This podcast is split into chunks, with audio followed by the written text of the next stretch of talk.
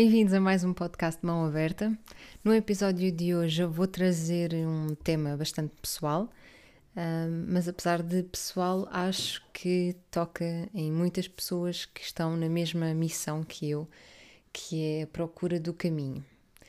E isto dito de uma forma um bocadinho vaga, é só hum, a questão, o questionamento, o autoquestionamento que nós fazemos um, sobre qual é o caminho a tomar, como viver, uh, qual é a forma correta e justa de. E não só, e, e, a forma feliz de viver também, porque é uma questão moral e é uma questão um bocadinho egoísta também, não é? De como é que eu sou feliz, estou sempre em situações uh, onde sinto que não, não estou lá, não estou no caminho, falta alguma coisa. Isto hoje em dia já não tanto, felizmente, mas isto foi um percurso que, que começou na minha adolescência, um bocadinho desde sempre, eu acho. Um, na verdade, eu era bastante nova, um, miúda mesmo, e se calhar já pensava coisas que só pessoas com mais idade é que estavam a pensar e a se preocuparem com isso. Um, estava muito mais à frente da minha idade. E não digo isto no sentido positivo, não digo isto como se fosse uma vantagem qualquer, porque se calhar perdi bastante da minha infância e perdi bastante daquela inocência de criança quando uh, devia estar, sei lá, preocupada a ver bonecos animados. Um, eu acho que isto houve uma série de razões para isso ter sido desta forma.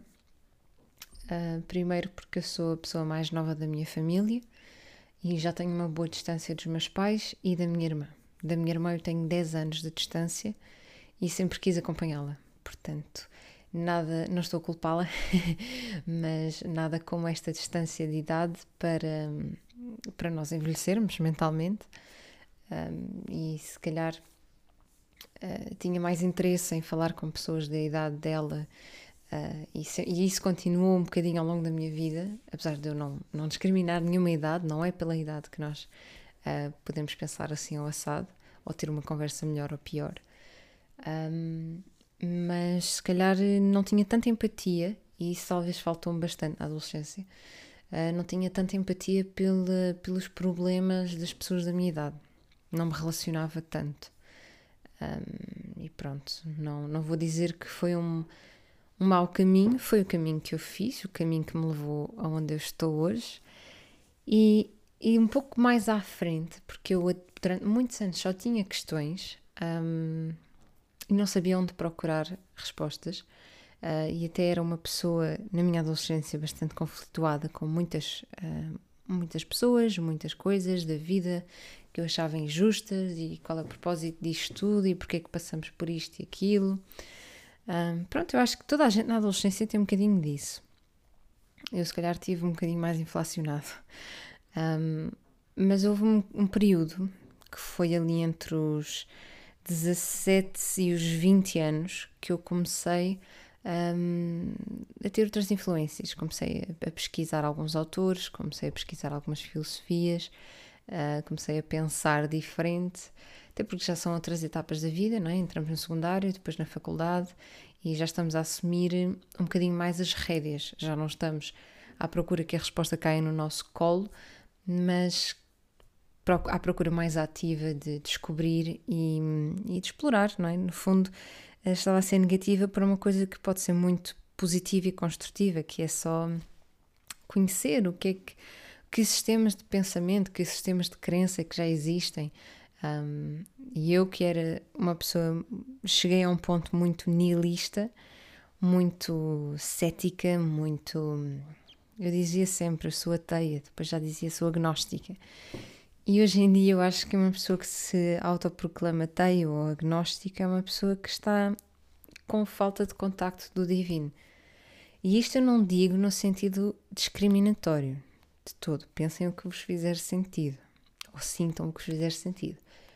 Mas uma pessoa que não tem, ah, como eu não tinha, ah, nenhum tipo de sentido de, de mágico, de divino, de fabuloso na sua vida uh, está a viver no puro materialismo, não é? Está a viver no, no puro corpóreo. E qual é o sentido da vida assim? Não sei. Eu entrei em conflito com esse modo de viver uh, e com circunstâncias que aconteceram na minha vida. E do, do momento em que essas circunstâncias aconteceram, eu pensava que então não vale a pena. Então o que é que eu estou aqui a fazer? Se é só para sofrer. Um, e não tinha crença em mais nada, era vivia para mim, basicamente, vivia para a minha autossatisfação um, e autogratificação. Portanto, houve ali um momento de virada uh, que foi de um reunir de circunstâncias, mas também foi de, uh, não sei se por acaso ou se por desígnio universal, por ter conhecido um, muitas boas influências que ainda o são hoje na minha vida, inclusive a minha mestre um, de yoga, que já faleceu, um, mas continua como se estivesse cá. Uh, continua a acompanhar, uh, primeiro, a acompanhar a minha escolhida profissão, porque eu apaixonei-me pelo yoga e pelo sistema, não só a parte física, mas pelo sistema de, de pensamento e a filosofia de vida, uh, a conduta que está por trás do yoga e daquilo que nós vemos acontecer numa aula.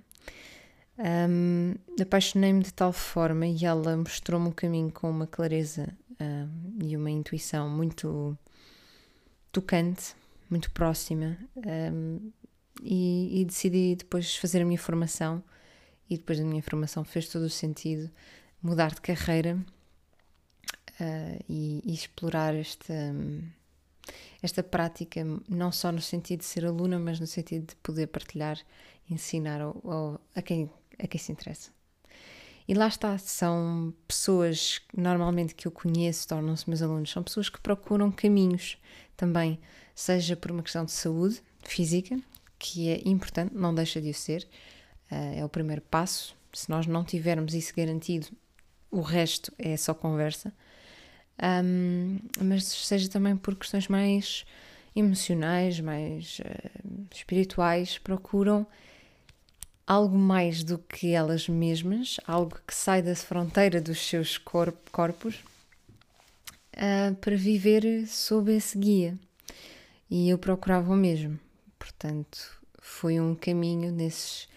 Ainda está a ser, claro, sempre, todos os dias, mas eu, eu ponto muitas vezes este percurso entre os. Foi mais, sobretudo entre os 18 e os 20. Aos 17 comecei a ler pelas primeiras vezes, comecei a ler alguns autores que me começaram a interessar, uh, comecei a ouvir umas palestras, uns toques e comecei a interessar-me um bocadinho mais uh, pelo tema da espiritualidade, que para mim era, era o mais longe de possível da minha vida que era tão cética, e, e comecei a ver muito sentido, e para mim, lá está, a filosofia tem que ter essa praticidade para eu pôr, eh, investir o meu tempo e a minha atenção em, em viver de certo modo, uh, tem que ser, não digo imediato, mas tem que fazer um, sentido no dia a dia, tem que haver diferenças que eu possa realmente concretizar nos meus comportamentos, nas minhas atitudes, nas minhas formas de pensar.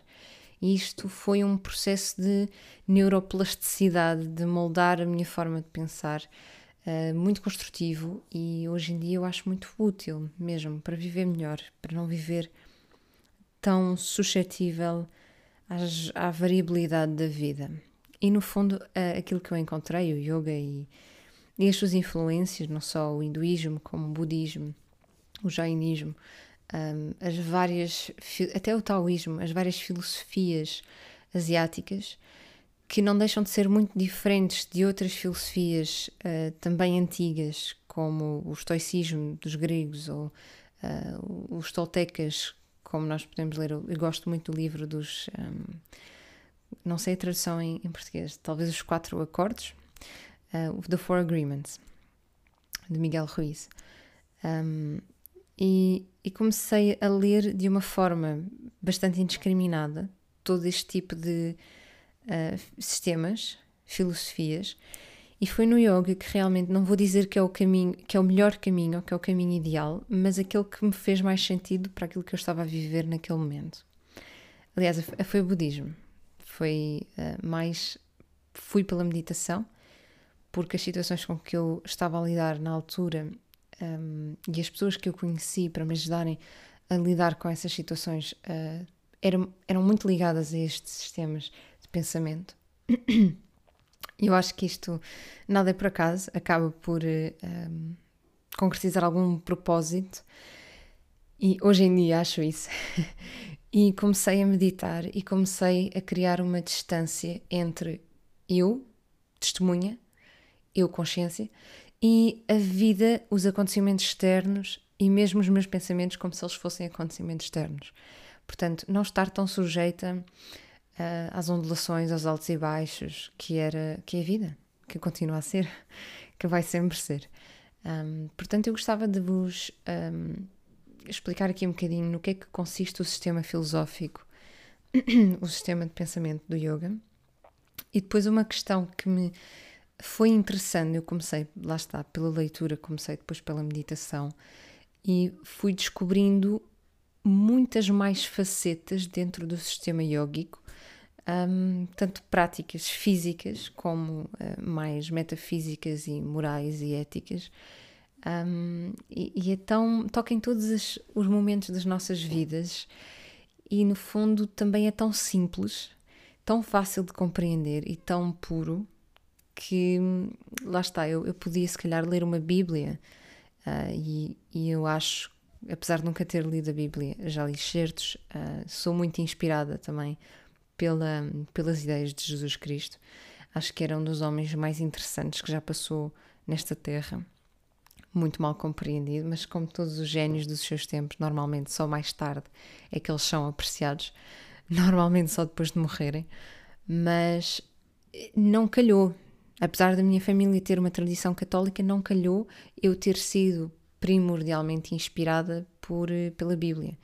Pode ser que aquilo que eu encontro, aliás, não, não pode ser, tenho quase toda a certeza, que a mensagem central que eu encontro um, no yoga e no, no budismo eu vou encontrar na Bíblia ou nas palavras de Jesus Cristo, vou encontrar Uh, no, nas palavras de Aristóteles, vou encontrar nos toltecas, vou encontrar, sei lá, nos sumérios. Há muitas frases um, há um, há um post engraçado que circula pela net, eu não sei quem é o autor, mas aquilo está genial. Que temos as várias divindades, e vamos aqui assumir só divindades como símbolos, eu não quero aqui espalhar uma, uma ideia religiosa, nem converter ninguém, não é todo o objetivo. Mas a imagem são várias divindades a tocar, como se fossem DJs, um, cada um a sua, a sua versão, mas é a mesma canção. Portanto, são muitas vozes, mas a canção é a mesma. A mensagem central, a intenção de espalhar aquilo que é uma boa vida, uma forma boa de viver comigo, com os outros, com o mundo, é a mesma coisa. Portanto, quando nós criamos religiões, criamos estruturas, criamos um, jogos de poder à volta dessa religião, perde-se todo o contacto com a fé e com aquilo que inicialmente era o objetivo, que era só viver melhor. Um, e viver sem, sem violência, viver com felicidade, viver com paz mental, com respeito pelo outro. Tudo isto são coisas tão, tão básicas uh, e que eu, eu acredito que nós temos inerentemente, um, mas tornam-se muito desviadas, até por, por vários motivos materiais, mas até pelas razões que supostamente seriam a nossa, o nosso guia, a religião, uh, tornam-se um pretexto de guerra, de, de usurpação, de violência. Um, e pronto, o problema, eu penso, de muito, muito, uma grande parte do mundo que ainda está nesta etapa de vida de guerrear por coisas que acreditam ser suas, nada é de ninguém no fundo. Um, passa por isto, passa por, pela incapacidade de conectar com a mensagem original. Porque quando nós resolvermos a nós mesmos, quando estivermos bem um, com essa mensagem e vivermos por ela, na, eu acho que na maior parte dos casos, pelo menos, vamos ter. Um, vamos estar bem com as nossas vidas ao ponto de não precisar de violentar o outro. Mas esse, lá está, foi o caminho que eu tentei uh, que eu tentei e sigo e ainda hoje continuo a seguir um, foi o do yoga. uh, podia ser outro qualquer, mas o que eu vos vou apresentar é aquilo que eu conheço e é aquilo que eu estudo e que, e que tento trabalhar em mim. Gostaria muito, uh, eu posso estudar a Bíblia, posso vir para aqui debitar, mas se calhar não vou senti-la. Se calhar tenho de chamar a minha mãe ou tenho de chamar alguém mais um, religioso, cristão, uh, para me vir falar o porquê de seguir essa, essa linhagem. Mas, uh, com todo o respeito, eu simplesmente não tenho conhecimento, não tenho propriedade um, para falar sobre esse tipo de pensamento. Portanto, o que eu vos vou apresentar hoje uh, são os oito, e eu sei que já vou assim um bocadinho extensa, eu estava a pensar se calhar 30 minutos no máximo para os episódios, mas não vou estar a controlar muito. Acho que faz sentido partilhar sem, sem restrições, de uma forma espontânea, porque quem quiser ouvir até ao fim, ouve até ao fim, quem não quiser, ouve até meio, ouve em pedaços, uh, mais vale mais do que menos. Uh, e, e, o saber e o partilhar, nem é tanto saber, que eu não quero estar aqui armar-me em, em, grande e agora empreendam comigo. Não, é uma partilha. Portanto, se fizer sentido para vocês, eu gostava muito que me contassem depois, partilhassem se, se ouviram e se fez sentido e o que é que não fez uh, e como é que vocês fazem ou, fazem ou pensam diferente. Era muito bom ter esse feedback também. Portanto, vou, vou deixar-me livremente continuar. Não tenho ninguém para me parar, esse é o perigo. Uh, vou, vou, se calhar, precisar de uma hora, mas não, acho que não também. Mas vamos ver. Então, o sistema filosófico do yoga que eu entrei em contacto pela primeira vez quando li, e isto foi ali, acho que foi aos 18 anos mesmo, li o livro da Helena Blavatsky. Há 18 anos já foi há 4 anos. Já parece há um século. Um, li, li o livro da Helena Blavatsky, que chama-se A Voz do Silêncio. Ela é também a fundadora da Sociedade Teofísica. Isto estamos a falar do século XIX, penso eu, Portanto, ela, além de ser uma pioneira uh, por ser uma mulher a fazer este percurso espiritual à procura de, de várias respostas também, espalhou-se um bocadinho pela Grécia, pelo Egito, um, Índia, Tibete, e ela deteve-se bastante no Tibete. E, e aprendeu muito com os mestres budistas de lá, os monges, e tudo o que eles lhe relatavam, ela basicamente parafraseava ou, ou descrevia e fez um livro uh, com. Eu acho que ela até. Eu, se não estou em erro, já foi há, há bastante tempo que eu li, mas foi uma leitura marcante. Ela não tinha modo de escrever, mas ela decorou todos os ensinamentos, até que depois, quando chegasse a casa, um, tivesse a oportunidade de os deixar por escrito. E, e achei muito interessante que tenha ficado, eu penso que foi quase uma década de vida uh, no Tibete e, e, tenha sido ao ponto marcante de lhe uh, convencer, chegar a casa, vou escrever isto tudo e vou espalhar a palavra pelo Ocidente. E, e foi uma palavra, o livro dela foi muito. Foi inspirador para muitas das figuras literárias que nós uh, conhecemos hoje, em Portugal, inclusive a Fernando Pessoa. E, e, foi um ponto de também ligação para mim, foi do género, ah, se o Fernando Pessoa gostou, eu vou experimentar ler isto. E a partir daí parece que abriu-se um, sei lá, um segmento inteiro no meu cérebro. Parece que despertei para muitas coisas que estava adormecida completamente. Um, e que me deram as tais respostas que eu estava à procura. E pouco tempo depois fui conhecendo outras pessoas que me inspiraram a ler mais, a ler coisas diferentes, a acrescentar. Um, e cheguei então a este sistema do yoga que são chama-se os oito ramos Ashtanga uh, e os oito ramos do yoga no fundo nós desconhecemos tiramos-lhe importância mas é aquilo que deve basear toda e qualquer prática de vida e principalmente toda e qualquer prática de yoga. Portanto, dentro, dentro de uma sala, aqueles 60 minutos, não é só uma questão de de trabalhar o corpo, apesar de por vezes um, muitas pessoas começarem por aí, começarem pela intenção de, e nada contra, de, de ficarem mais magras, de tonificar, de ficarem mais flexíveis, uh, de não, não ter dor.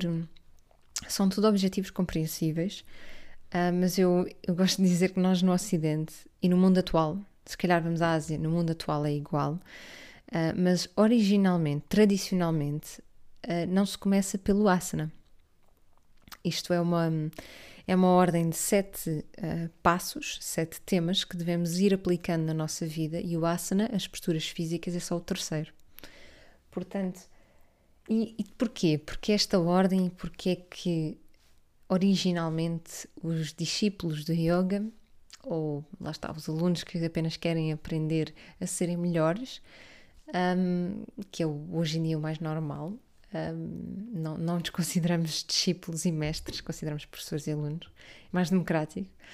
Um, eles tinham de começar por este primeiro e segundo passo até chegar à postura física, ao asana, que são os yamas e niyamas, portanto, a moral e a ética que nós temos com o mundo, com a sociedade, um, e a moral e a ética que nós temos com nós próprios. E estes dois passos eram a estrutura que garantia ao praticante poder avançar nos passos seguintes, e havia aqui uma premissa de que percorrer estes passos e fazer o caminho do yoga te ia dar poderes sobrenaturais sobre o teu corpo, sobre os elementos da natureza. Lá está, isto podem ser mitos ou lendas. Eu não consigo comprovar por mim mesma porque ainda não consigo girar fogo da minha mão, não consigo levitar nem nada, não me teletransporte, nem falo por telepatia, mas a premissa era de que, fazendo este caminho, atinges esse estado sobrenatural de controle de forças internas e externas. E se tu uh, fizeres os passos, mas não tiveres antes essa estrutura moral bem, um, bem sustentada em ti, vais talvez utilizá-los para fins mais inadequados, vais, não vais utilizá-lo para o bem, esse poder que concretizas ao fim do caminho. Portanto, hoje em dia, eu não sei se isto, não posso dizer nunca se isto é verdade, mas uh, hoje em dia é fácil de.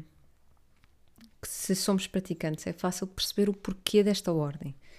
E eu concordo, eu, eu acho que não. Eu gosto de dizer arrogantemente que eu comecei pelo início, que eu não saltei passos, mas isso é uma arrogância minha que eu também tenho que uh, tentar eliminar, porque é contra o caminho ser arrogante um, porque eu senti a necessidade de, de, procurar o yoga pela sua ética e pela sua forma um, de construir a relação com o eu. Porque eu tinha conflitos, era, eu podia até expressá-los conflitos com o mundo, mas no fundo era conflitos comigo mesma. E acho que é sempre assim. Um, mas eu comecei por essas etapas que é a primeira e a segunda, e só depois, uh, aliás, até saltei um bocadinho porque eu comecei pela meditação e só depois é que eu descobri as posturas físicas. Um, e só depois é que eu percebi, ah, isto também serve para treinar, também serve para ter um corpo fixe e para não ter dores nas costas e para fazer macacadas impressionantes à, à hora de jantar, com os amigos. Um, mas isso foi, foi um acessório, no fundo, porque não era isso que eu procurava do yoga. Aliás, eu treinava bastante musculação na altura era muito pessoa de ginásio e não sentia a necessidade de trabalhar a parte física. Mas depois descobri e larguei o ginásio, vou ser sincera. Hoje em dia já retomei porque acho que convém complementar tudo. Mas mas foi, foi o, o caminho natural e eu concordo que seja o caminho natural porque nós acedemos a uma forma de energia com a prática contínua e regular, claro, uma prática dedicada realmente, acedemos a uma forma de energia que no sistema yógico se chama Kundalini. Um, não quero entrar muito em detalhes porque são, são questões já bastante, como dizer, esotéricas. Não há tanto fundamento científico assim e eu gosto de manter o equilíbrio entre ideias, crenças e alguma fundamentação científica, ou pelo menos alguma praticidade, alguma visibilidade ou palpabilidade da coisa. Um, mas para mim também faz sentido. É uma metáfora, no fundo, a metáfora da Kundalini, que é a energia que circula dentro de nós e que nós despertamos com a prática e que Uh, e nós sentimos-la realmente, nós sentimos no final de uma aula como, nos, como estamos diferentes, como a nossa energia mudou. Um, nós numa aula de fitness cansamos, gastamos energia, numa aula de yoga geramos energia. É essa a ideia. Apesar de nenhuma ser boa ou má, são coisas diferentes. Um, e, e, nós, se trabalharmos isso de uma forma continuada, pode se tornar perigoso, no sentido em que, se não soubermos dominar essa energia, podemos nos tornar, um, como dizer, desajustados, desequilibrados, energia a mais, hiperatividade. Um, por exemplo, na meditação, há algumas cautelas que nós temos de ter cuidado. Nomeadamente, eu, eu não gosto muito de deixar meditações assim em público ou deixar um vídeo ou uma gravação. E olha, ouçam. Algumas podem ser, outras nem tanto. Porque são várias camadas, nós já vamos abordar isso melhor. Mas é preciso algumas cautelas, porque uma pessoa que gera esse tipo de energia e não tenha, lá está, estrutura mental um, preparada para o fazer, pode entrar por caminhos que não são vantajosos ou interessantes de todo. Pessoas que tenham mesmo alguma patologia mental ou emocional um, e se, mesmo ainda que controlada, um, e lá está a importância de estudar aquilo que nós, com as ferramentas com as quais nós trabalhamos, não é só dar uma meditação porque a meditação me corre bem a mim, porque se eu não tiver estudado sobre meditação e não tiver estudado sobre psicologia, se calhar não vou saber que algumas meditações podem suscitar reações muito adversas em certos tipos de pessoas e certos tipos de estruturas psicológicas um, e, e, vou estar a cometer um, o que no fundo vai contra tudo aquilo que é o yoga uh, e que é o budismo e o jainismo e todas as fontes uh, inspiradas na meditação, que é o primeiro princípio. Posso já começar aqui a introduzir os oito ramos. O primeiro princípio é a não violência. Portanto, é ter esse cuidado de não violentar ou não agredir ou não um, quebrar uma fronteira com o outro. Então vamos já começar por aí. O primeiro um, ramo do yoga, dos oito, chama-se Yama e tem a ver com a nossa um, relação pessoal com o mundo. Que ética é que nós mantemos com as outras pessoas, com outros seres vivos, com os elementos da natureza e aqui temos cinco princípios base de, de yamas. E são eles Ahimsa, Satya, Asteya, Brahmacharya e Apariga. Eu posso não estar a dizer eh, Aparigra, Aparigraha. Não sei como é que se diz. Um, lá está, não vou estar a ser muito picuinhas com o meu sânscrito. Eu não, eu devia aprender sânscrito Uh, sei, sei algumas palavras, mas não sei a pronúncia exata. Portanto, não é fácil encontrar um bom professor de sânscrito hoje em dia.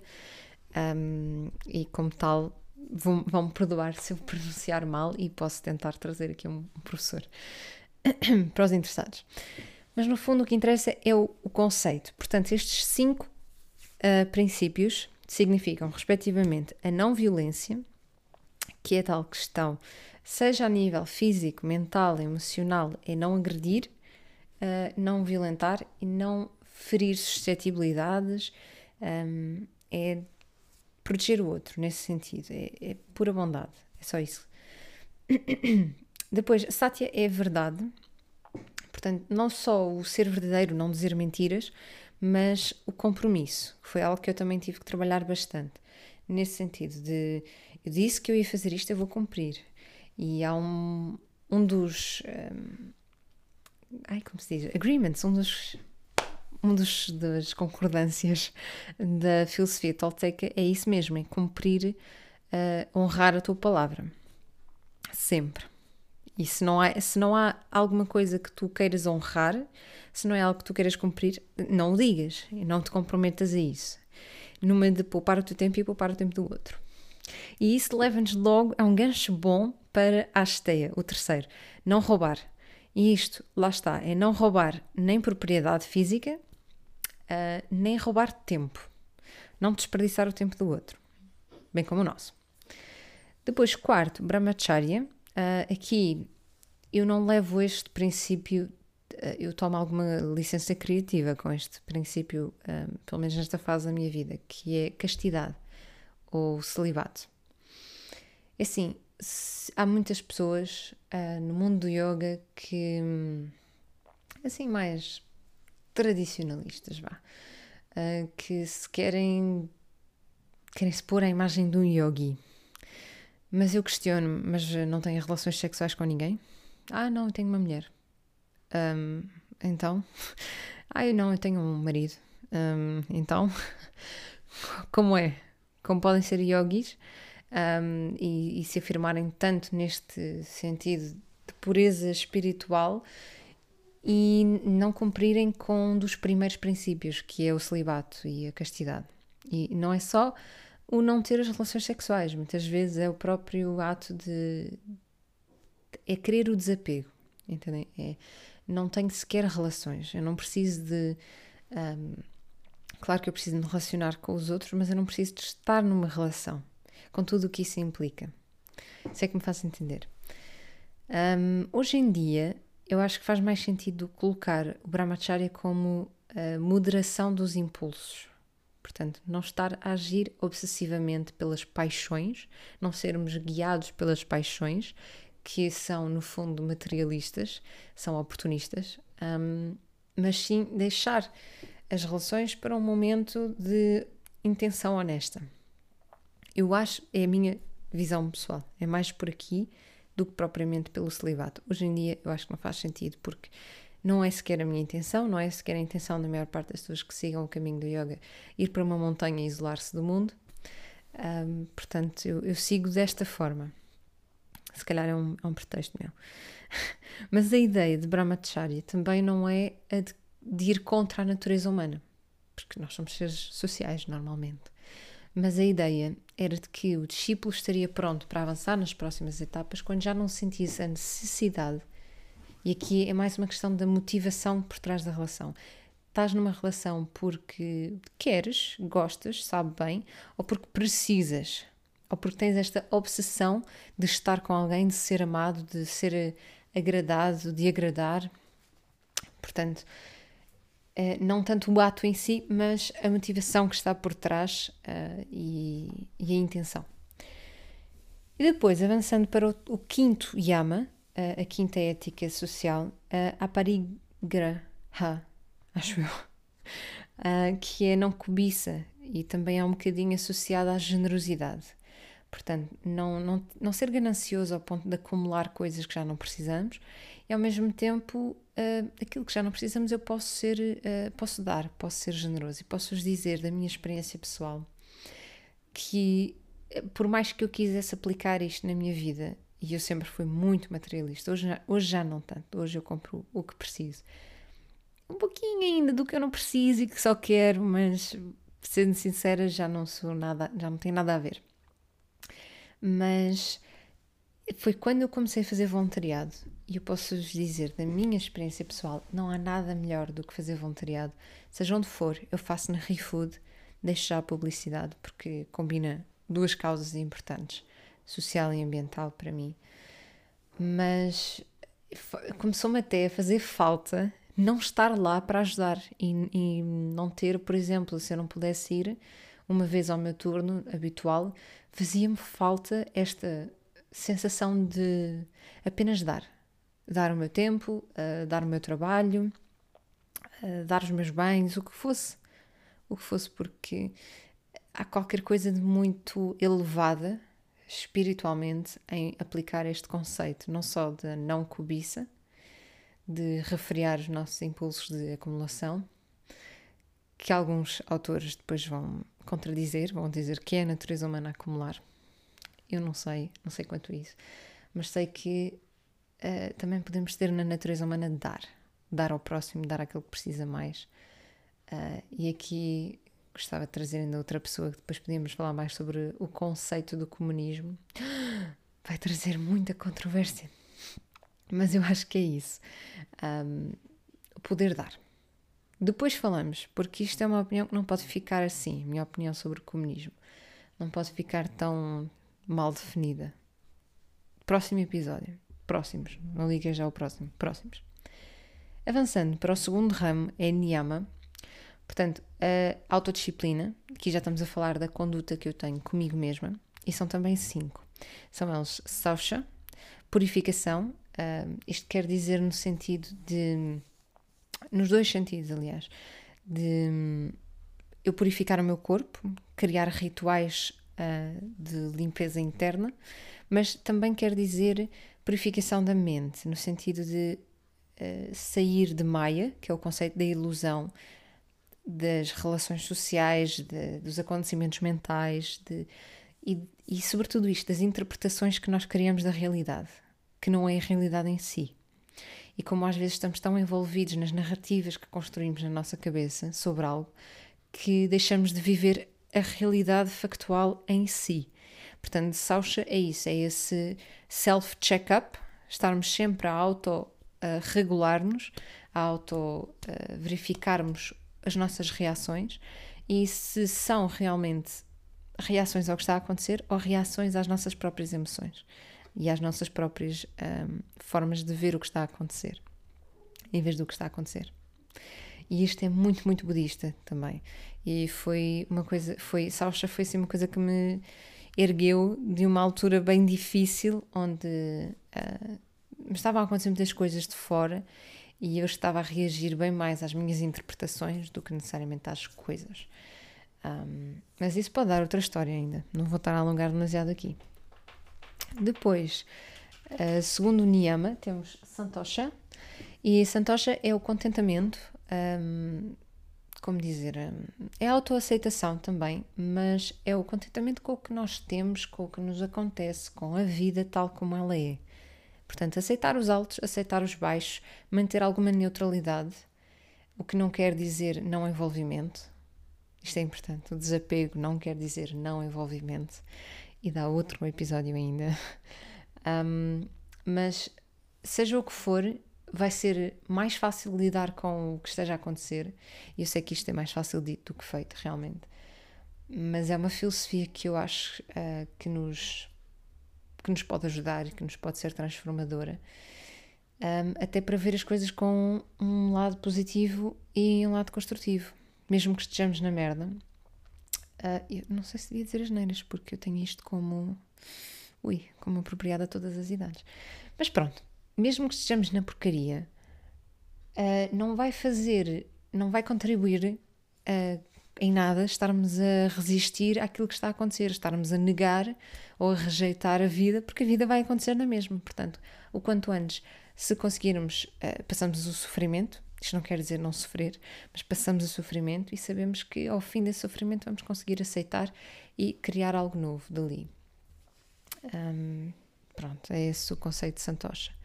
Tapas uh, era o terceiro, Niyama, portanto, ascetismo, autodisciplina intensa, que é um bocadinho aquele conceito do ascético que vai para a montanha e come só aquilo que precisa para sobreviver, não tem prazeres da vida. O que lá está, não, não creio que seja, possa ser tão literal assim. Um, eu não tenho interesse em ser tão literal assim, mas autodisciplina no sentido de criar rotinas, criar regras. Não me apetece fazer isto, não me apetece, faz na mesma porque sabes que há valor. Determinaste que isto era bom para ti, realmente é bom, sabes, confirmaste que é bom, só não estás a fazer porque estás com preguiça. Portanto, alguma. Não sei se é do cristianismo, mas há os 12 pecados, um deles é a preguiça, acho eu, um, e vai muito por aqui também. Lá está, há muitos paralelismos entre todas as filosofias e religiões, portanto, e eu não considero o yoga uma religião de todo. Algumas, algumas linhagens, talvez mais religiosas, mas não aquilo que eu faço. Um, mas pronto, é mantermos a nossa, a nossa força de vontade mesmo quando não está lá. É esta capacidade de testemunhar eh, as nossas emoções e buscar inspiração em algum lado e, e concretizar na é mesma, fazer acontecer, porque eu sei que eu preciso disto. Não descurar dos bons rituais. Depois, Svadhyaya, o quarto niyama, é o, o autoestudo autorreflexão é o tal, isto liga-se muito também um, ao, ao Sausha, aquele não fazer interpretações, uh, não saltar passos à frente, não imaginar coisas que não estão lá. Um, o que é, é uma característica muito humana e é normal. O nosso cérebro tem todo um segmento, córtex pré-frontal, para imaginar cenários e prever um, planos de ação. É útil, mas torna-se inútil quando fazemos demais e quando vivemos só nessa área de mental, essa área de futuro, previsão, o que é que vai acontecer, o que é que vou fazer, cria ansiedade, é? E, e deixamos de viver o aqui e o agora. Portanto, o Svadhyaya é não só nesse aspecto, mas em todos os aspectos, checar as nossas motivações. Porquê que eu fiz isto? Porquê que eu agi desta, desta forma? E porquê que eu me sinto agora na porcaria por ter agido desta forma? E, e estarmos também a construir a partir dessas aprendizagens. Muitas coisas que eu deixei de fazer porque me apercebi que estava a fazê-las só para agradar o outro e não me estava a trazer satisfação nenhuma. Uh, fazia, na hora dava uns risinhos e depois ah, sinto-me na porcaria. Eu não vou dizer as né?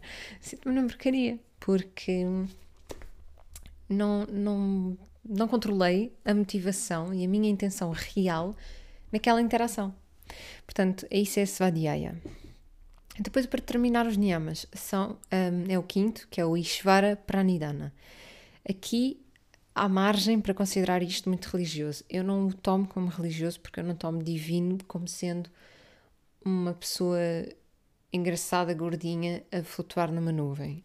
E estou a olhar para uma nuvem à medida que eu digo isto. e à procura de uma figura lá. Um, mas o divino para mim pode, posso ser eu. Pode ser a minha essência. Pode ser a essência de tudo o que está à minha volta. Pode ser a essência noutra pessoa.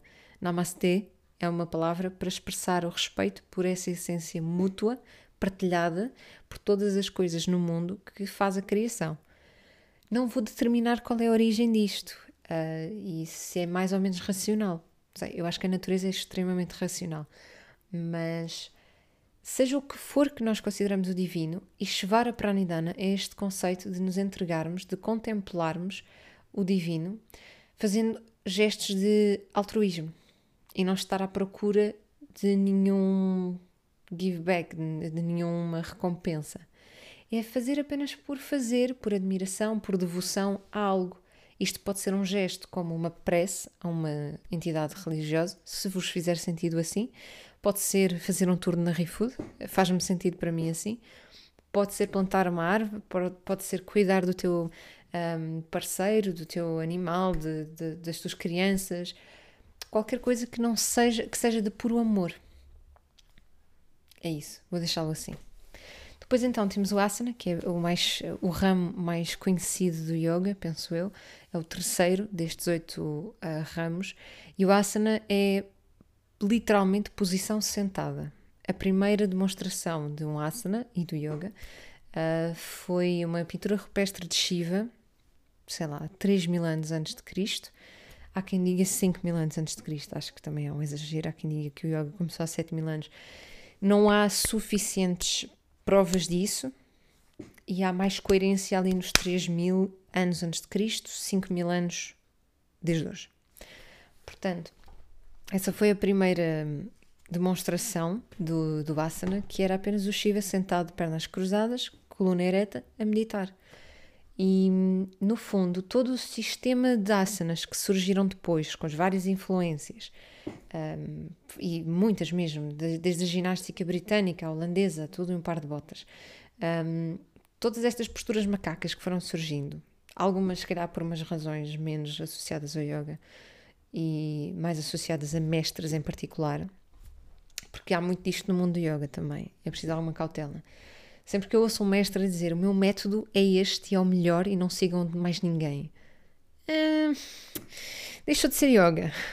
Deixou de ser o propósito no benefício do yoga, no caminho, e passou a ser devoção a um mestre em particular, que normalmente é uma pessoa bastante passada da cabeça. Pelo menos pelo historial do yoga é preciso ter cuidado com algumas das coisas que já surgiram aí alguns dos movimentos, o Hot Yoga, o Swastika, o Ashtanga, Vinyasa, todos esses mestres até podem ter métodos que em si são ótimos, o método, mas a motivação que está por trás da construção daquilo não era nada de, de yoga, não era nada daquilo que eu estou a falar. Portanto, pode dar ainda outro tema. É só episódios que eu estou a pensar depois deste episódio. Mas é fixe, estou, estou inspirada. Uh, mas estava a dizer, todos os asanas, independentemente das influências que surgiram depois, até hoje, e são milhares, uh, e todas as sequências possíveis, todas as linhagens, os estilos de yoga, tudo isto só tinha um propósito, que era construir força da coluna. porque a força da coluna era a única, era a primeira coisa. Depois começam a surgir outras coisas, como a abertura da bacia, flexibilidade ali nas articulações dos joelhos, etc. Pronto, ok, são detalhes. Mas o, o primordial era ter uma coluna forte pela prática dos vários asanas que surgiram depois, para poder voltar ao início, sentar e meditar. Que asana, uh, seja Padmasana, a postura do lótus, ou Sukhasana, uma postura mais simples, era, tinha só como objetivo criar a predisposição uh, ideal para uma boa meditação. E o que acontecia era que a maior parte das pessoas, sobretudo aqui no Ocidente, um, não tinham o hábito de estar no chão, ao contrário de, das tribos e dos rituais em que isto acontecia no, nos primórdios do yoga e nos tempos atribuídos ao Shiva, aquela época um, de vida tribal, não é? Sentar no chão para conversar, sentar no chão para comer, sentar no chão para cuidar de tudo e um par de botas. Portanto, eu digo muito esta expressão. Um, não tendo esse hábito, os ocidentais, um, porque cadeiras, porque outras invenções, uh, não calhou. Era muito difícil estar, nem que fosse 20 minutos, numa posição sentada no chão, sem doer as costas. Portanto, tudo o que nós vemos hoje e que às vezes torna-se aquilo que é o yoga, e é bastante, uma versão bastante limitada daquilo que é o yoga, o, uni, o único propósito de tudo aquilo é no fim da, da aula tu poderes sentar o rabo no chão e poderes meditar 20, 30, 60 minutos. Era só isso. Mas pronto, nós tivemos que complicar porque tínhamos algumas incapacidades físicas. Mas pronto, o primeiro, a primeira etapa desse bem-estar uh, a todos os níveis é o, é o nível físico. Portanto, se eu tiver com dor, eu não vou estar preocupada se atingir a iluminação espiritual. Vou estar preocupada com a minha dor na perna, nas costas, no ombro, no que for. Um, portanto, faz não, nada contra, faz todo o sentido trabalhar isso um, para depois conseguir chegar às etapas seguintes. A próxima etapa, apesar de ser sequencial, é um bocadinho simultânea, que é pranayama, as respirações. Um, prana é a energia vital, literalmente é o ar que entra e sai do nosso nariz 12 mil vezes por dia. Fantástico este milagre. Um, mas também é dada como esta energia que constrói tudo o que existe à nossa volta. Portanto, eu tenho o mesmo prana que as árvores que eu, as aves que eu estou a ver agora voar pela janela. E não só uh, dá-nos esta ideia de pertença universal, que é o objetivo final do yoga. Yoga, literalmente, yuj é unir, um, mas já lá vamos. E dá-nos esta ideia também mais biomecânica uh, que nós conseguimos verificar na própria anatomia do corpo, e eu sou uma fascinada por anatomia do corpo, vou trazer aqui bué da malta para falar disto, porque eu gosto muito disto. Um, nós temos, portanto, temos a estrutura da, das vias respiratórias, a caixa torácica, o diafragma, tudo isto funciona para nós respirarmos de uma forma, vá, automática, mecânica. O que acontece é que quando há uma relação direta entre o sistema nervoso e o sistema respiratório, quando nós estamos uh, estressados, ansiosos demais, tendemos, e a maior parte das pessoas uh, vão reparar nisso se nunca o fizeram antes, tendemos a respirar só com a parte superior.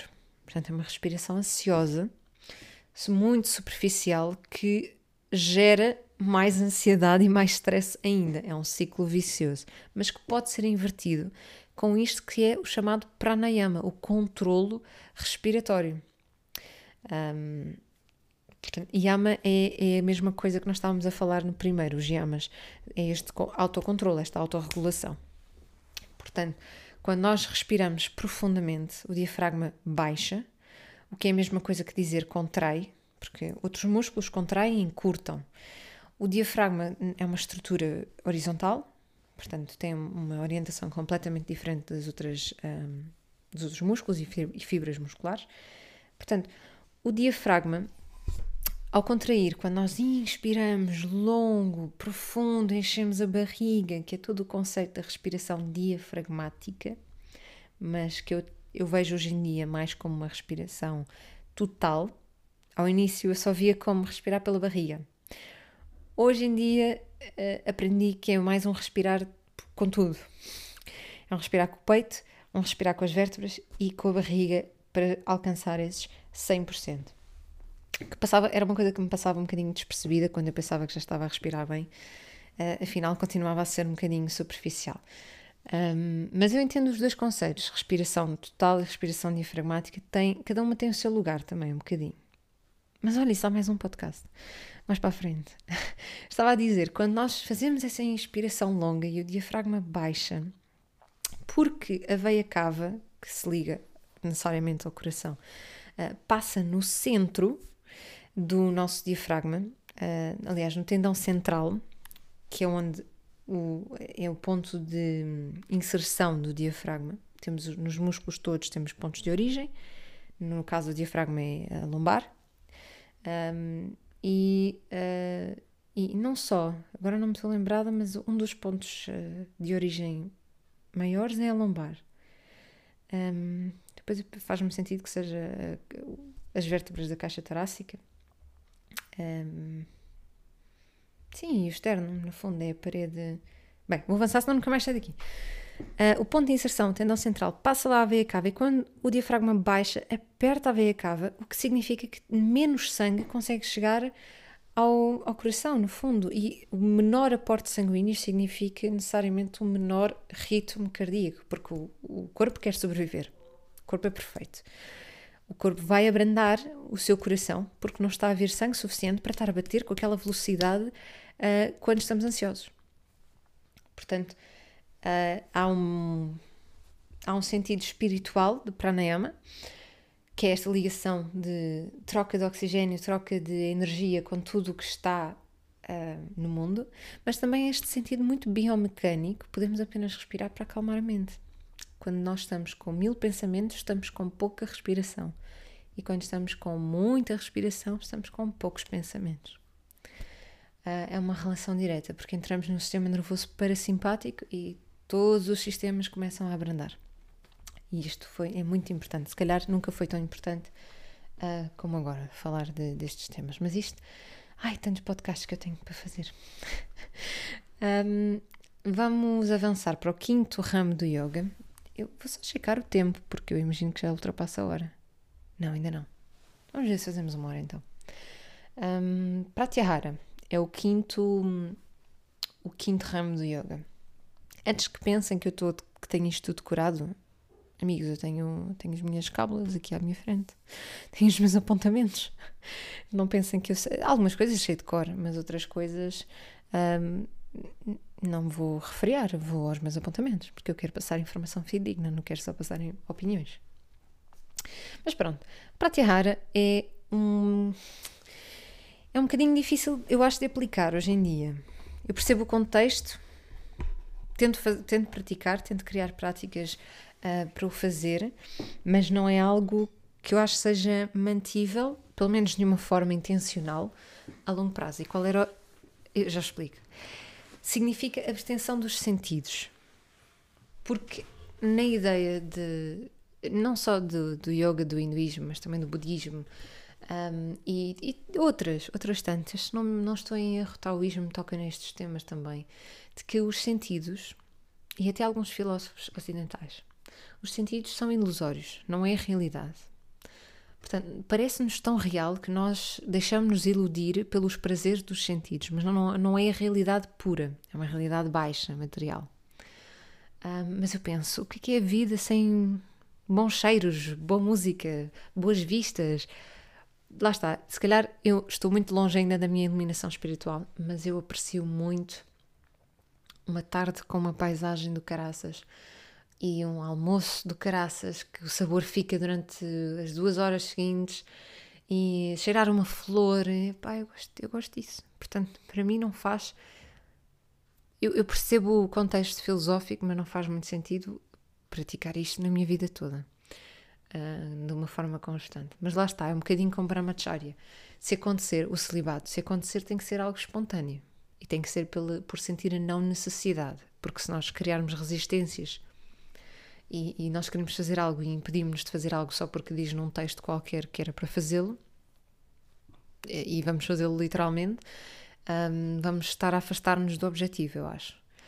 Portanto, e além disso, há várias coisas que há vários rituais, uh, mesmo dentro de, das práticas físicas do yoga, que eu não, não me faz sentido, não vou seguir, porque, primeiro, um, algumas coisas não têm qualquer fundamento, é só porque alguém disse. Outras coisas já estão fundamentadas ao contrário, já estão fundamentadas de que fazê-lo não só não gera benefícios, gera problemas. Portanto, não, não vamos descredibilizar todo um sistema por causa de um pormenor. Muitas vezes não sabemos porque é que esse pormenor chegou ali, um, mas para mim yoga não é uma coisa estanque que não merece crítica de todo. Portanto, vamos ser, uh, vamos fazer filtros e, e, criar uma prática que uh, filosófica e, e, física que faz sentido para nós naquilo que nós vivemos e experienciamos. E avançando então, temos depois uh, dois, dois últimos ramos antes da nossa etapa final e há pessoas que os confundem muito. Uh, mesmo professores de yoga que me faz, não sei, não diferenciam e a mim faz-me um bocadinho de confusão porque eu diferencio muito. Mas isso não estou a dizer que eu faço bem, que outros façam mal, que é só diferente. Um, que são Dharana e Dhyana e os dois pertencem a, um, a uma ideia global que é Sanyama, portanto, controle. E Dharana é o controle da mente, da atenção, do nosso foco e funciona por objetivo. Portanto, nós escolhemos um objeto de foco uh, para uma prática de concentração mental, seja uma visualização de algo, construir uma imagem, seja uh, visualizar um objeto e uh, tentar captar a essência total daquele objeto, um, seja, por exemplo, eu utilizo bastante este na minha prática pessoal e um pouco também nas minhas aulas, para quando e para quem faça sentido, que é um, o cultivo de emoções. Portanto, nós concentrarmos numa emoção, por exemplo, a mim sempre tive, tive a necessidade de cultivar amor e empatia, uh, faltava-me. Uh, outras pessoas, se calhar, precisam de praticar o desapego, uh, o oposto.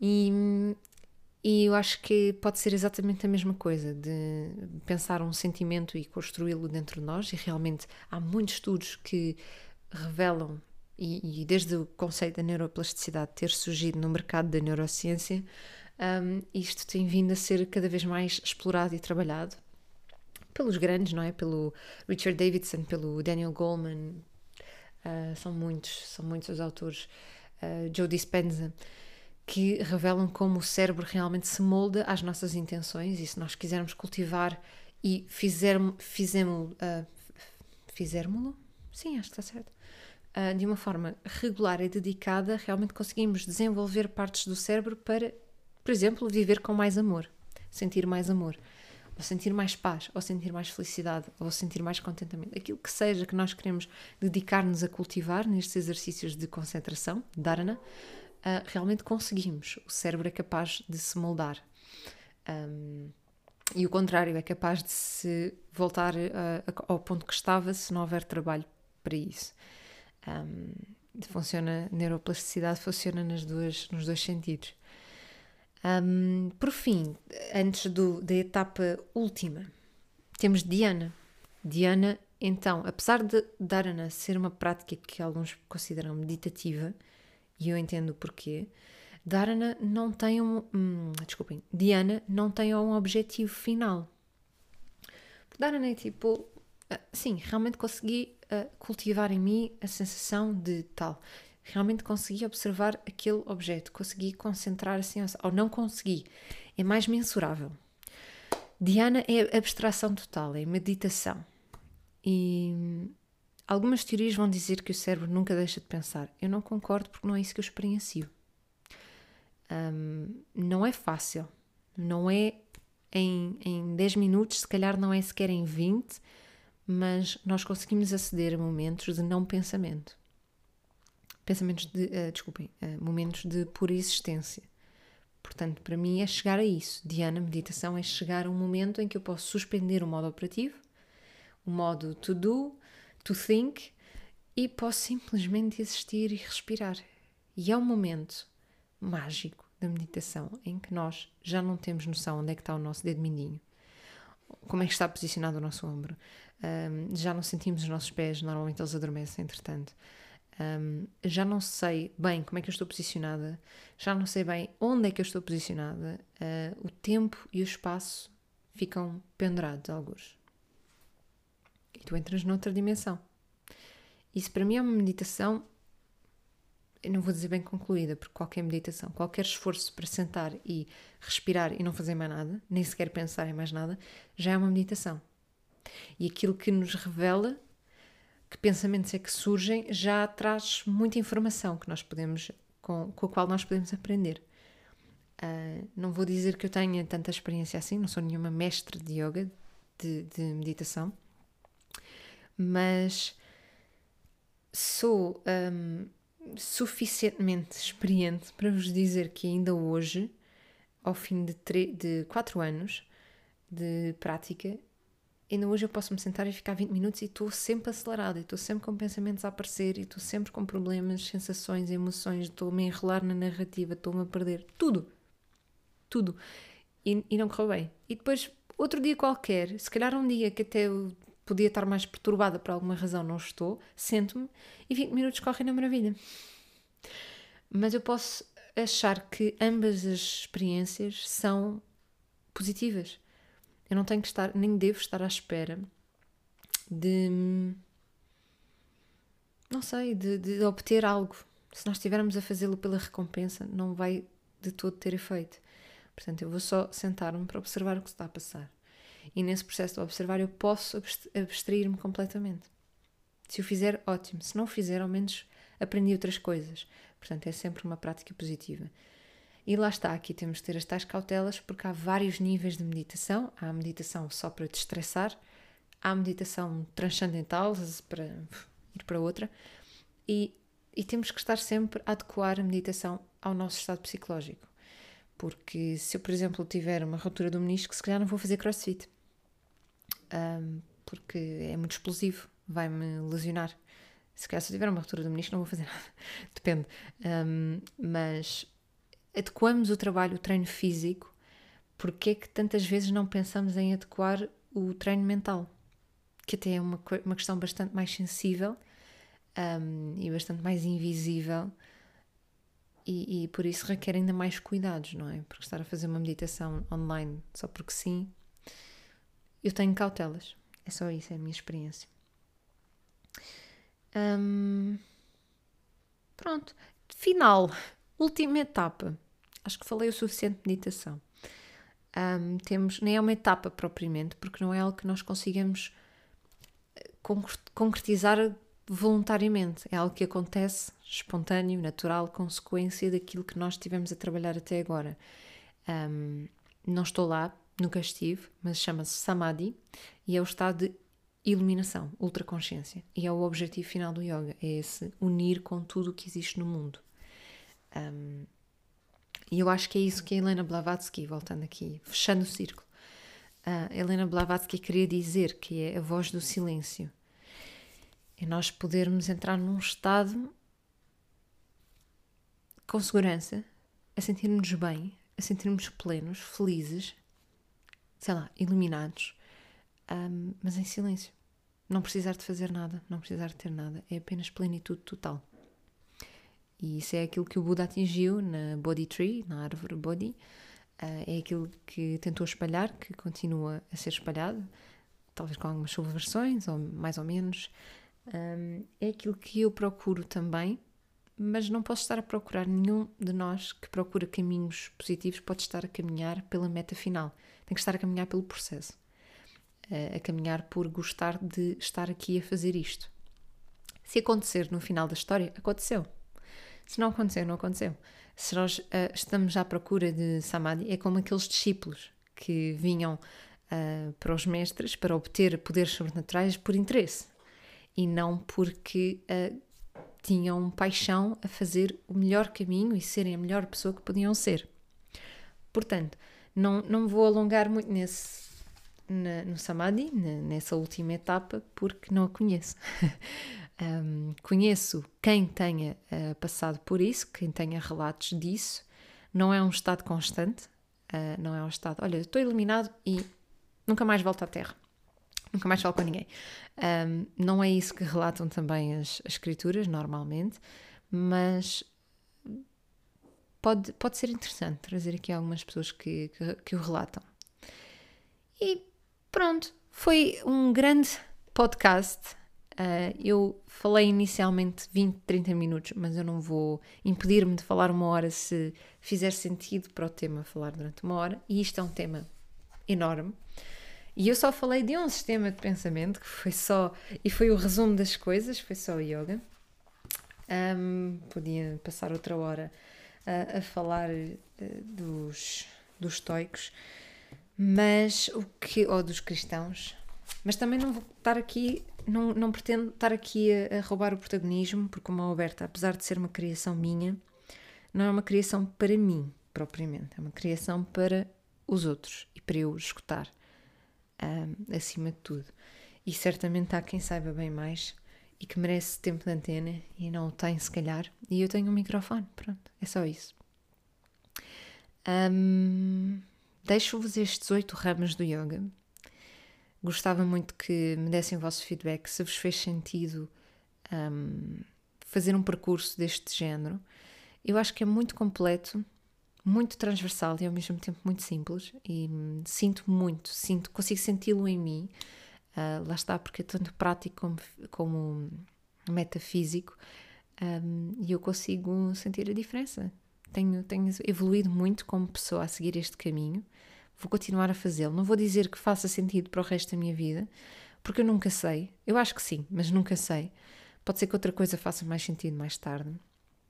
E nunca há espaço, nunca deixa de haver espaço para crítica um, e para autoquestionamento na mesma. Um, mas pronto, por vezes eu volto aqui aos textos grandes, volto aqui a estas teses para guiar-me e para voltar ao centro, porque não deixa de ser fácil demais nos desviarmos das nossas ideias, estamos muito em piloto automático, uh, nas rotinas, e às vezes já não, já não percebemos porque é que estamos a fazer, porque é que estamos a viver de alguma forma em particular. E, e para mim faz-me sentido. Gostava de saber ah, as vossas experiências, se vocês pensam nestas questões sequer, se sim, quais são as vossas inspirações. Um, Deixem-me na, na, página da Mukti uh, e vemo-nos num próximo, ouvimos-nos, aliás, num próximo podcast do Mão Aberta. Até lá, fiquem bem.